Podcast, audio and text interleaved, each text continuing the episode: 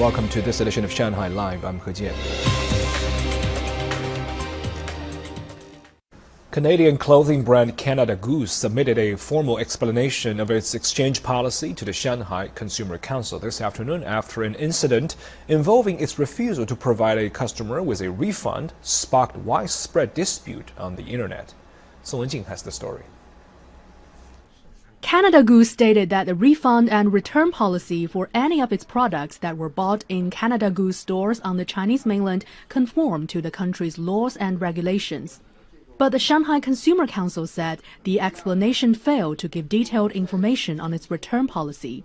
The brand came under fire after Chinese consumer surnamed Jia spent 11,400 yuan on a down jacket in October, but was unable to return it after discovering many defects, including one on its embroidered logo, despite the 30-day return policy stated on its official website. The company responded that the return policy does not apply in this case, as returns and refunds must be made within seven days on the Chinese mainland. However, consumers learned even the seven day return window for the Chinese mainland is only available for online purchases from its official website. Although the Canada Goose store at Shanghai IFC Mall in Pudong did finally agree to give Miss Jia a full refund earlier this afternoon, the Shanghai Consumer Council seems to be more concerned with the return policy overall and not this one case. For consumers, what they care about most are the conditions and specific procedures for the refund and exchange of products, as well as ways to solve disputes during the process. That doesn't help much by just telling them to return the products based on relevant laws and regulations. We need to make further inquiries into the company. The company also pointed out that all the feedback received from consumers about the refund and exchange policy will be submitted to its headquarters. However, the Consumer Council doubted the company will follow through. 是来送材料的，问题您啊非常感兴趣的知道，是可以帮你记录下来，然后反馈给我的公司。Shanghai Consumers Council said they will continue to talk with the company about the issue next week. Song Jing, Shanghai Live. The China Manned Space Agency said today it will live stream a class from the country's space station in the upcoming days.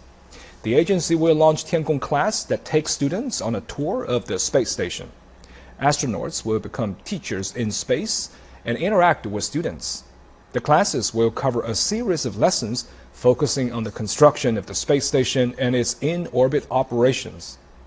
On June 20, 2013, astronaut Wang Yaping taught China's first live physics lesson from space, broadcasting to more than 60 million primary and middle school students across the country. The 1,024 kilometer long China Laos Railway will officially open tomorrow.